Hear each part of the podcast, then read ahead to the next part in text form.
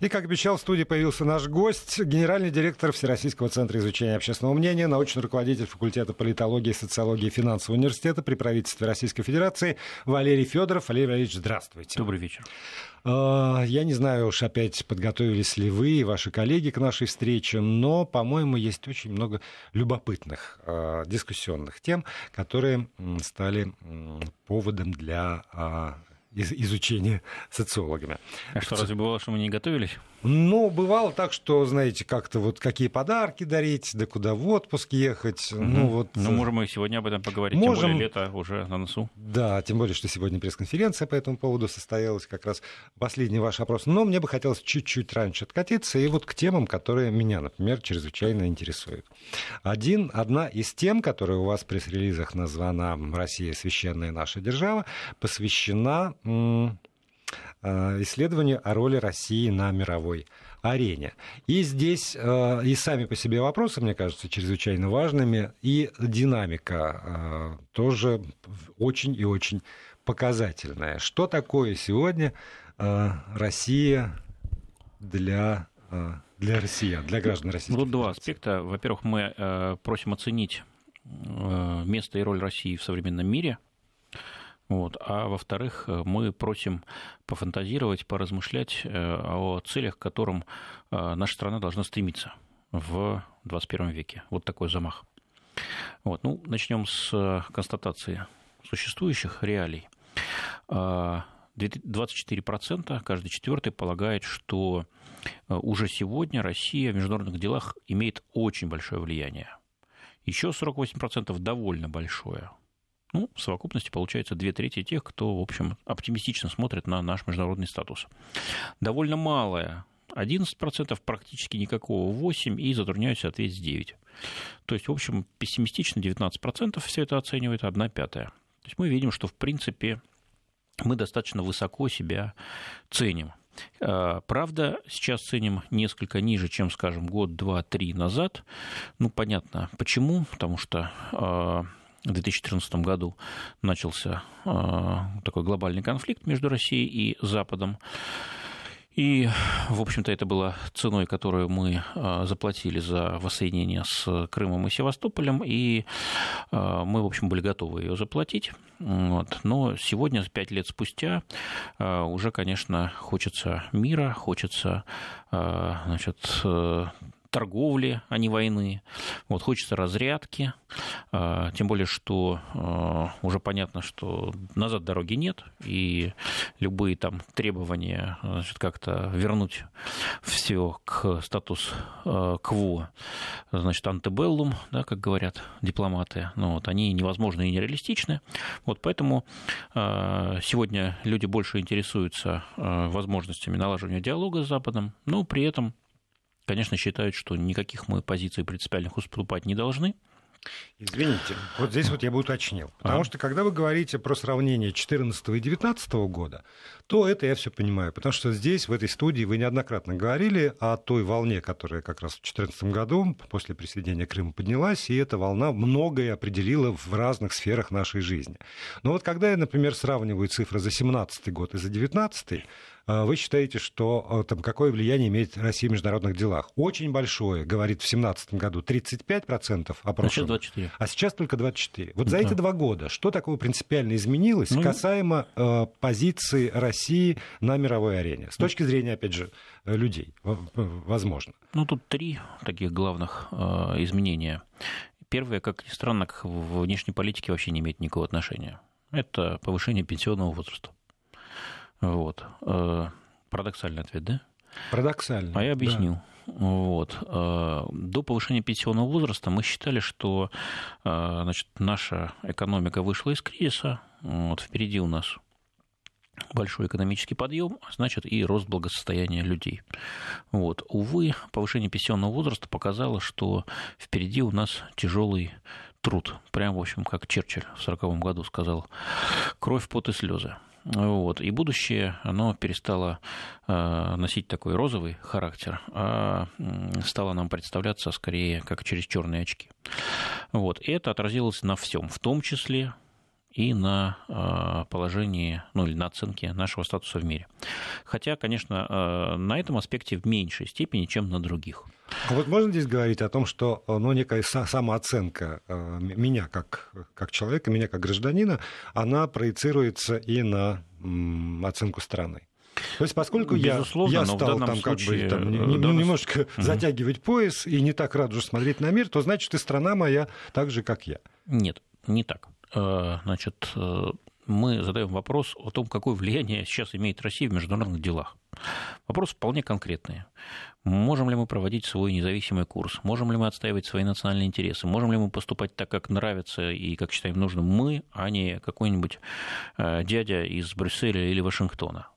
Вот. А какую информацию человек имеет для того, чтобы ответить на этот вопрос? С одной стороны, он слушает радио Вести ФМ, эм, смотрит значит, телеканал «Россия-1» и, так сказать, в и интернете... «Россия-24». «Россия-24», да, и в интернете ходит на сайты холдинга ВГТРК. То есть информации, в принципе, достаточно. С другой стороны, конечно, у него есть собственная информация, да, ощущение, как он живет, и самое главное, не как он живет сегодня, а вот э, как он себя в динамике воспринимает. То есть он э, живет лучше, зажиточнее, так сказать, он веселее, да, в каком-то смысле, чем вчера. Или наоборот, он живет более скудно, более скучно, вот, более беспросветно, чем вчера. Да? То есть очень важна ретроспектива и перспектива. И главная, на мой взгляд, беда с вот этим повышением пенсионного возраста прошлогодним, она состоит в том, что вот мы как раз-таки эту позитивную перспективу перестали видеть, вот. И такое впечатление, что мы либо стоим на месте, либо, как считают некоторые, вот даже пятимся назад. Вот, конечно, в такой ситуации говорить о том, что мы очень крутые имеем очень большое влияние в международных делах, ну, не все решаются даже если это противоречит очевидным фактам. То есть появилась группа людей, которая переоценивает в том числе и нашу роль в Сирии, нашу политику по Украине, Э, в целом, а, так сказать, плюсы, которые нам дает наша независимая суверенная внешняя политика, но не потому, что э, что-то в их мозгах изменилось такое радикально, а потому, что они почувствовали себя обманутыми, потому что они потеряли веру в то, что завтра будет лучше, чем сегодня. Но это, как я говорил, только один, так сказать, фактор. Второй фактор, конечно, усталость. Усталость от э, того, что долго нет экономического роста. В 2016 году у нас кризис, слава богу, закончился, и все ожидали, что будет большой отскок уверенными темпами мы пойдем наращивать благополучие и благосостояние. Вот. Этого не получилось, пока темпы роста явно ниже, чем э, те, которые люди бы ощутили на своем кармане. Говорят, 2% в прошлом году мы прибавили 22,3, но не очень верят нашим статистикам. Ну и в любом случае все исследования экономистов и социологов показывают, что 2% э, это не тот уровень роста ВВП, который люди могут ощутить на себе. То есть вот такие ощущения, да, данные, так сказать, сказать, э, очевидные. Вот, они начинаются примерно с 4% роста, а до 4% нам идти еще очень долго. Экономисты в ближайшие годы этого нам не обещают. Ну, тем более, что те же экономисты говорят, что падение реальных доходов населения с 2013 года да. не прекращается. Да, есть и такая да, статистика, увы, не радующая. Вот, есть еще третий фактор, он тоже связан с усталостью, но с усталостью от э, э, вот этих вот наших военных песен и военных тревог. Вот, все-таки э, значит, все любят э, маленькие победоносные войны, вот, но долгие даже победоносные войны не любит почти никто. То есть накапливается усталость от конфронтации, от конфликтов, от новых и новых вызовов. Трудно все время жить в состоянии вот такой мобилизованности и тем более в состоянии опасения да, а может быть, вот это вот э, эти велотекущие э, войны на периферийных театрах, могут они перейти в большую войну или нет? Этого боятся. Вот, этого боятся, безусловно, тем более, что периодически такие инциденты происходят, когда уже любой самый оптимистичный э, значит, человек задумывается, задумывается о реальности большой войны. Увы, мы живем в мире в небезопасном и, так сказать, в эпоху глобальной турбулентности. И это, конечно, очень давит на нервы, давит на психику, и хотелось бы от этого уже как бы отойти. Хотелось бы зажить как маленькая счастливая страна, какой-нибудь Люксембург или Лихтенштейн. Да, но тогда, значит, следующим этапом человек, ну, опять же, которого вы спрашиваете, он должен и формулировать какие-то вот эти цели. Куда, да, куда, должен, куда, куда должна идти? Вот. А, ну вот мы предлагаем четыре варианта. Первый значит, такой, я бы сказал, пофигистический, вообще не следует стремиться никаким глобальным целям. Значит, 5% опрошенных на этого, э, так сказать, варианта придерживаются, это совсем немного, но вот пик мы зафиксировали в 2010 году 9%. Вот. Но это на следующий год после мирового экономического кризиса. Вот так уж э, проблематично было все с экономикой, вот, что 9% э, полагали, нет, не нужно нам никаких глобальных целей, дайте нам спокойно жить и это самое, или хотя бы выживать. Вот. Но все-таки мы видим 5% это 1,20 это общего числа опрошенных, то есть такая маргинальная точка зрения. Вторая по э, представленности э, позиция – нужно добиться лидерства на постсоветском пространстве. Раньше это была довольно такая внушительная позиция. Вот, скажем, в 2003 году 16% считали, что это э, цель, к которой наша, наша Россия должна в 21 веке стремиться. Вот. Но времена проходят, постсоветский период постепенно заканчивается, и вот сама эта целостность постсоветского пространства постепенно распадается, страны идут все более расходящимися траекториями. Ну, смотрите, куда Латвия ушла, и куда она движется, и куда, скажем, Таджикистан. Вот не говоря уже о там, Молдавии, да, которая практически потеряла единство, да, признается всеми несостоявшимся государством, вот, не говоря уже об Украине, вот, которая тоже, по сути, распалась, ну и так далее и тому подобное. Поэтому вот э, лидерство на постсоветском пространстве как главная геополитическая цель России в 21 веке сегодня, опять-таки, для большинства россиян уже не актуально. Только 8% ее таковой считают. Посмотрите, с другой стороны, довольно много говорилось на протяжении последних, ну, 19, скажем так, лет по поводу того, что э, Россия должна все-таки быть в этом лидером, э, потому Россия должна быть привлекательной обязательно. То есть у нас лучше, все равно же сравнивается с постсоветским пространством. Россия живет лучше, чем все остальные страны, которые в итоге образовались в результате распада Советского Союза. Кроме стран Балтии, как говорят международные экономические сопоставления. А вот это вот большой вопрос на самом деле, потому что там кроме стран Балтии э, на какие показатели ориентироваться? Если ориентироваться на показатели ВВП на душу населения, то Эстония живет лучше, э, чем Латвия, и там лучше, чем Россия. Если ориентироваться на показатель процент оттока населения, то тогда получается, что там Латвия и Литва гораздо хуже живут, чем Россия, потому что все это действительно напоминает уже некое бегство из страны, особенно если мы берем там по разным категориям населения это дело. Ну, знаете, говорю, что, как, как считать? Стакан как наполовину пуст или наполовину полон. Я уверен, что если бы у нас Э, было визовое сообщение с Евросоюзом, при этом с возможностью работать там, потому что жители стран э, Прибалтики, э, входящих в Евросоюз, они же имеют право работать там, в Англии, в Ирландии и так далее.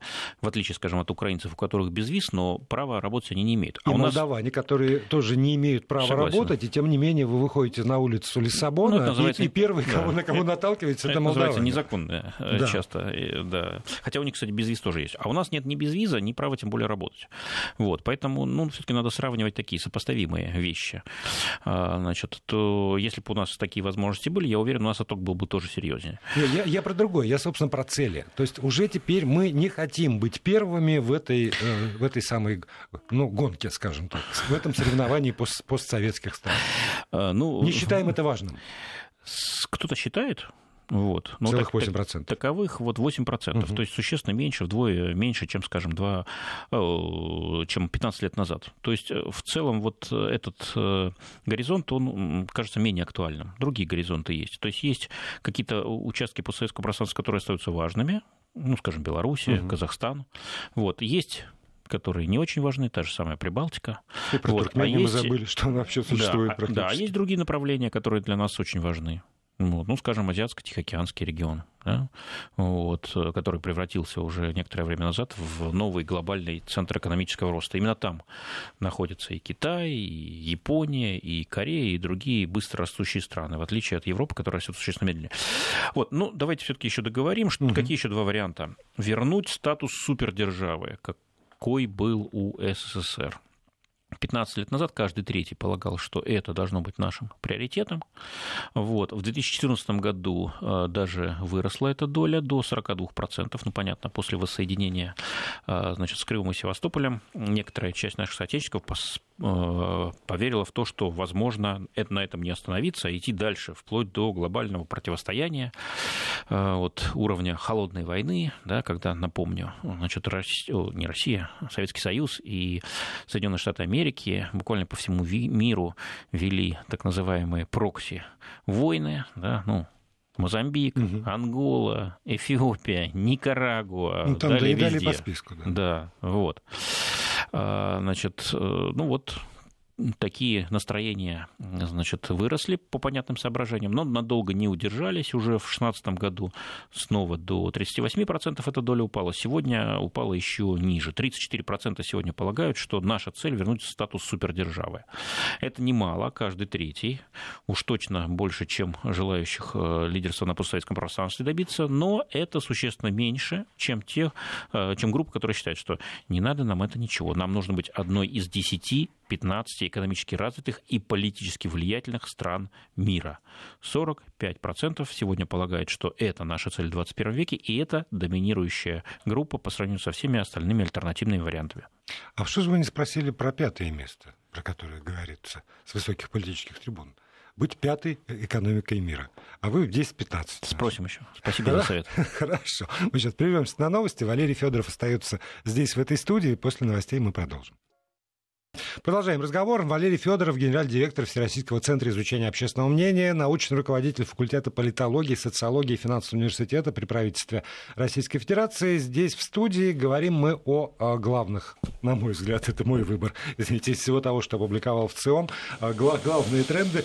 С мо... Вы имеете право на субъективность. С моей точки зрения, действительно. Ну уж раз сижу здесь, от чего бы не воспользоваться служебным положением. Давайте все-таки вот завершим вот эту вот историю про место России в мире, а потом уже перейдем а, к другим. Кстати, я вам объясню, почему мы вариант быть пятой держ... Э, экономической державой не тестируем. Потому что э, задача такая была поставлена в прошлом году. Напомню, это один из национальных э, приоритетов, угу. который президент в своем первом указе майском обозначил. А вопросы о том, к какой цели должна стремиться Россия в 21 веке, мы задаем в неизменной формулировке с 2003 года. Поэтому, если мы добавим этот вариант, то вся наша сопоставимость, вся наша динамика, увы, рухнет. Угу.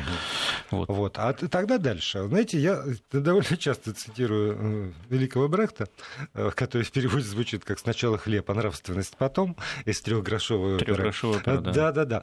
И э, почти всегда это объясняет очень многое. Потому что вот я смотрю, например, на таблицу, чего должна добиться Россия, чтобы считаться великой державой. А это, повторюсь, приоритетная цель э, для россиян на 21 век. Да.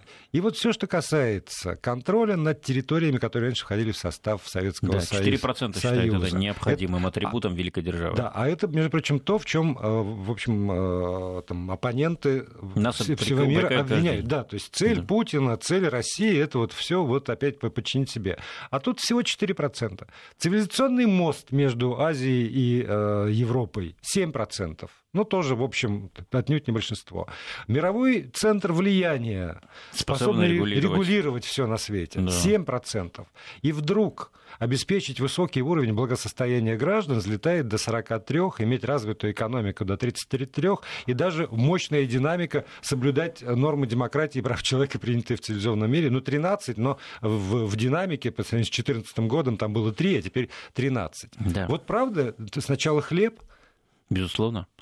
Но, э, на самом деле... А как же вот это раньше думая о родине, а потом о себе? Ну вот смотрите, 15 э, лет назад, давайте отмотаем, включим нашу с вами, так сказать, частную машину времени. 2003 год. Э, главный приоритет – иметь развитую современную экономику. Говорят 54% опрошенных. На втором месте обеспечить высокий уровень благосостояния граждан 32%. Это, конечно, связано с развитой современной экономикой, но немножко другой аспект. Угу. Вот. И третий приоритет иметь мощные вооруженные силы 31%. Ну, на 2003 год, напомню, армия была после лихих 90-х ну, просто в руинах. Да? Бедные солдатики-призывники стреляли, значит, бычки вот, на дорогах э, российской провинции. Прошло 15 лет. Мы сильно изменились, э, мир сильно изменился, и теперь иметь развитую современную экономику очень важно, но только для 33% опрошенных. Когда перелом случился? Перелом случился в 2016 году. То есть еще в 2014 году это был первый приоритет, 52% этого хотели и полагали, что это и есть главный атрибут э, э, великодержавия нашего. А в 2016 году, после двух лет кризиса, уже до 37% падает. А так как после этого у нас кризиса не было, но и подъема особо не ощущалось, эта доля опять упала до 33%. А что же выросло? Выросло требование обеспечить высокий уровень благосостояния граждан. 32% а, в 2003 году, 38% в 2016, сейчас 43%. И на первое место вышло. Что еще подросло? Развивать науку, внедрять высокие технологии. 22% считают, что без этого нам, великой державе в 21 э, веке, не быть. А вот про мощные вооруженные силы, эта доля э, существенно упала. Максимум она достигала в 2014 году. Ну, напомню, вежливые люди, вот, 42% полагали тогда, что это главный атрибут э, великой державы. В 2016 году уже существенно меньше, 26%, сегодня 19%. То есть люди понимают, что мощные вооруженные силы это важно, но это не единственный и как ни парадоксально, может быть, даже и не главный компонент, не главная составляющая великой державе. Без развитой экономики, без сильной науки, без высоких технологий и, конечно же, без высокого уровня благосостояния граждан э, нам, великой державой, э, быть в 21 веке не удастся. Вот в 18 веке с нищей э, страной смогли стать великой державой, вот, а в 21 веке изменились критерии. Вот, уже не сможем. Поэтому приоритет наш внутренний, а не внешний. И приоритет наш социально-экономический, а не военно-политический. Вот так ну, считают граждане. Да, тогда не было Конституции, было самодержавие, и воля народа, в общем, мало учитывались. А сегодня у нас в Конституции написано, что э, источник власти – это народ. А он хочет хорошо есть. А, да, он хочет хорошо, питаться. хорошо питаться. И еще по поводу источника власти. А, наверное, самая э, горячая и самая скандальная тема, в которую вы оказались втянуты, вы как Всероссийский центр изучения общественного мнения, это ситуация вокруг храма в, э, в сквере в центре Екатеринбурга. Уж вот буквально до того, как вы опубликовали свои опросы, у каждого из э, говорящих, у каждой из сторон, а их даже не две было в этом противостоянии, как да. мне кажется. Была своя правда. Да, была своя правда. Он ее отстаивал с той или иной степенью эмоциональности, с теми или иными эпитетами, которые произносились громким голосом и очень уверенным голосом. А потом вдруг раз и появляется опрос ЦИОМа. Только перед этим, я прошу прощения, э, голосом уже ничего не закончилось. Там уже начались да. прямо физические меры. Вот, причем тоже с обоих сторон противники храма стали бросать бросаться на заборы, на охранников, вот, а да, в ответ но... ОМОН и Росгвардия стали их э, хватать так, и нет, давайте рассовывать тогда, по СИЗО. Вот, Иванович, давайте тогда э, обозначим начальную точку. Нет, речь вообще не об этом. Э, нет, Тут... речь об этом, объясню, потому, потому что и вы тоже повторяете не, эту не, историю про то, как э, сейчас, там сейчас, защитники сейчас. сквера бросались да. на забор да, и на ОМОНовцев. Все а задокументировано. Сутками ранее этих самых защитников сквера, которые куда, пока никуда не бросались, ага. в общем, изрядно избили специально обученные ребята разного вероисповедания из Академии боевых искусств, которые вот при этом самом олигархе, который Чуть... строит храм, э, там, так что а, давайте... Откуда, откуда такие эмоции? Вы же вроде из Петербурга, а не из Екатеринбурга. Я не из Екатеринбурга, э, раз. Но не могу молчать. Но, но я за то, чтобы, если уж излагается хронология, то, вы знаете, в известной книге написано, а мы не про хронологию. Исаак родил родил Авраама. Вот там, да. там почему-то этому уделяется важное Понятно. внимание. Вас С тоже, чего все началось? Вас тоже да. укусила, значит, эта муха. Хорошо. Имеете право на такой взгляд. Не буду оспаривать. Э, для меня это важно было что подчеркнуть, что э, словами все не ограничилось. Да? да. Опустим, кто там виноват и кто начал, кому, так сказать, да, не, не этот вопрос мы Значит, выясняли. важно было, что вот этот вот конфликт из такой риторической стадии перешел уже в стадию физического воздействия. Вот это уже опасно. Уже пошли стенка на стенку. Вот. И только потом появился наш опрос, который действительно дал а, такую объективную почву, и с учетом тех цифр, которые а, были обнародованы, ну, стало понятно, что держаться за выбранную площадку уже как-то глупо и бессмысленно. Но вот здесь вот я вас прерву, знаете почему? Потому что, я думаю, мы очень редко углубляемся в методики. Но поскольку из уст э, Господи, Считаете, как, сегодня пришло как, как время? Же его зовут мэра и города да. Екатеринбурга. Прозвучало обвинение. Да что там, опросили меньше трех тысяч, тысяч человек, тут больше собиралось, поэтому, значит, не будем доверять опросу в ЦИОМа, а будем доверять своему общегородскому опросу, который проведет мэрия. Я думаю, что про методику хотя бы надо пару слов сказать, чтобы и это сомнение развеять. Ну, мэр там, честно, честно говоря, вообще-то странный такой. Странный. Вот. Судя по, по этим словам, странный. И вообще он не очень мэр, честно говоря. То есть он э, не выбирался народом, э, горожанами, хотя они очень хотели бы его выбирать. Он выбирался городской думой, вот, и никаким авторитетом он там не так сказать, пользуется, увы и ах. Потому что если бы пользовался, э, значит, ну, относительно предыдущего там есть разные мнения. Вот, он такой фигура, да, такая да, неоднозначная, неоднозначная, но, по крайней мере, уж точно все знали, кто у них мэр. Угу. Вот, и этот мэр не отсиживался и занимал позицию, значит, по любому вопросу. Вот, значит, э, ну, а нынешний мэр, он как-то, значит, э, появился на публике буквально только последние дни, вот, и вот такое там выдает, что, наверное, лучше бы вообще не появлялся. Вот, ну ладно, суть не в этом. Как-то значит... кто, недавно кто-то предложил э, в этом проклятой социальной сети давать орден за невмешательство в дела государства. Вот претендент, по меньшей мере, один уже есть. Награждать за невмешательство. Ну, кстати, это давняя традиция еще в Даудзине, если не помню, если не ошибаюсь, значит, в древнекитайском выдающемся философском труде, там уже проповедовалась философия недеяния, вот, и говорилось, что лучший а, правитель это тот, о ком вообще никто ничего не знает. Да. Так что, видимо, в этом смысле. видимо, до недавнего времени мэр э, Екатеринбурга был лучшим правителем, но с тех пор, как он оставил философию недеяния, он, значит, резко упал. Вот. Э, ну, теперь серьезно. Значит, э, конечно, язык наш враг наш. Вот мы используем слово опрос. Все его используют.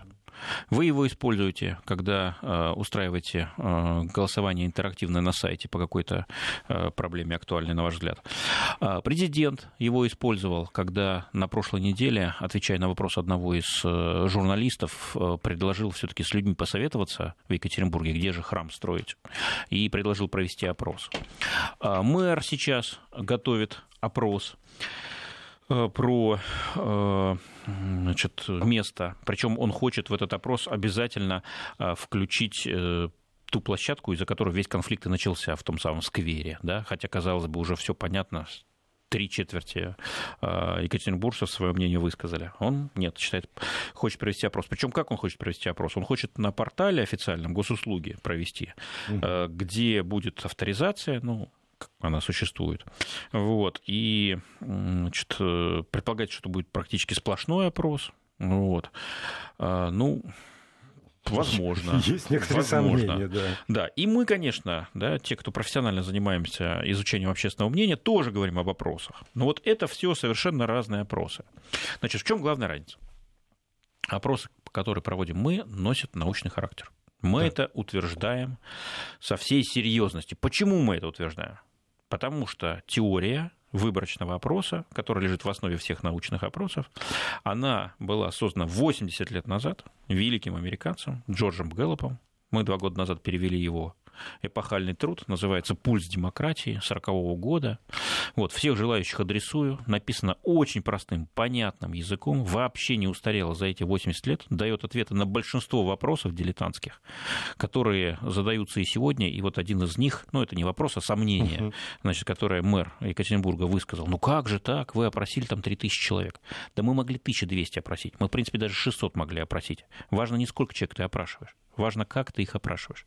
Выпей вот. море ксанов. Да, вот. Значит, но сейчас, конечно, времени у нас не так много чтобы я вам тут в две минуты рассказал, как Нет, надо я, я хочу только обелить нас, поскольку вы сказали, что и, и, и я провожу опросы. Но все-таки каждый раз, когда я говорю про результаты опросов, проведенных в ЦИОМом, я говорю количество россиян. А когда я объявляю результаты своего опроса, то я всегда говорю, что это процент от проголосовавшей слушающей на нас ауди- аудитории э, Вестей ФМ. Причем я подчеркиваю, заинтересованной аудитории, той, которая решилась, имеет в себе желание сама выразить свое мнение и принять да, участие. Ну, то есть, тут очень много ограничений. Вот. В случае с нашим вопросом в Екатеринбурге таких ограничений не было. Вот. Мы действительно в течение трех дней опрашивали э, каждый день по тысяче жителей города. Вот, и э, хотя были разнообразные опасения со стороны э, значит, участников протестного движения и даже наши коллеги-социологи э, значит, таких оппозиционных взглядов тоже нам значит, уже в упреждающем порядке значит, рассказывали о том, что знаем вот сейчас, да, да, знаем мы ваш результат, вот сейчас вот опять вы там что-то нафальсифицируете и так далее.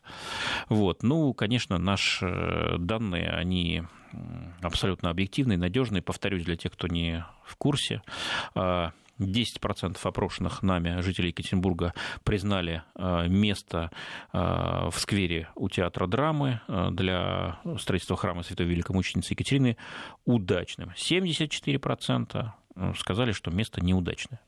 Вот. Это, наверное, главный результат опроса. Есть еще один не менее важный. А нужно ли вообще э, строить этот храм или нет? Ну, выяснилось, что только 18% опрошенных, немало, конечно, вот, но и не, не большинство, да. да, не то что не подавляющее, даже вообще не большинство. Только 18% полагают, что лучше вообще отказаться от строительства этого храма в Екатеринбурге. Еще 3% затруднились ответить, а 69% опрошенных полагают, что надо строить, но вот где это, тут уже есть варианты. По сути, я лично считаю, что тот опрос на портале госуслуги, который мэр э, Екатеринбурга э, будет проводить в ближайшее время, он и должен быть посвящен не вопросу строить или не строить, тут все понятно. А где? И не вопросу строить ли на этом месте, где был забор поставлен или нет. Тут тоже все понятно. Вопрос закрыт. Бессмысленно сейчас даже обсуждать. Если вы только попытаетесь это сделать, ну, там начнутся уже, значит, столкновения, я уверен, другого масштаба. Вот. А вопрос, какие альтернативные площадки? Там есть разные варианты. Наверное, все они не идеальны, но вот выбор надо делать. Я редко соглашаюсь э, с Диаконом Кураевым, но вот в этой ситуации как раз я склонен поддержать его. Вот. И я бы что еще хотел сказать? Ну, э, конечно, там эмоции зашкаливают, там у каждого действительно своя правда, вот такое ощущение, там побывал же, пообщался, такое впечатление, что брат идет на брата, и, в общем, прям гражданская война в одном отдельно взятом городе. Вот. Мы, конечно, ни в коем случае не должны эскалации конфликта допустить, вот. И мы должны найти решение, которое устроит огромное большинство граждан. И вот в атмосфере этого противостояния нужно использовать не только нравственные, политические, идеологические, религиозные или какие-то другие субъективные аргументы. Мы должны использовать э, аргументы объективные, научные. И вот, на мой взгляд, именно открытые данные научных опросов общественного мнения и могут, и должны быть таким аргументом. Конкретно в Екатеринбурге обнародование данных нашего опроса позволило резко разрядить атмосферу конфликта, побудила власть сделать шаги навстречу гражданам, горожанам, вступить в диалог с ними, ну а самим а, екатеринбуржцам, тем, кто против строительства храма в сквере, показала, что есть вариант спокойного, а, неконфликтного урегулирования той проблемы, которая их подняла и побудила их выйти на защиту этого сквера.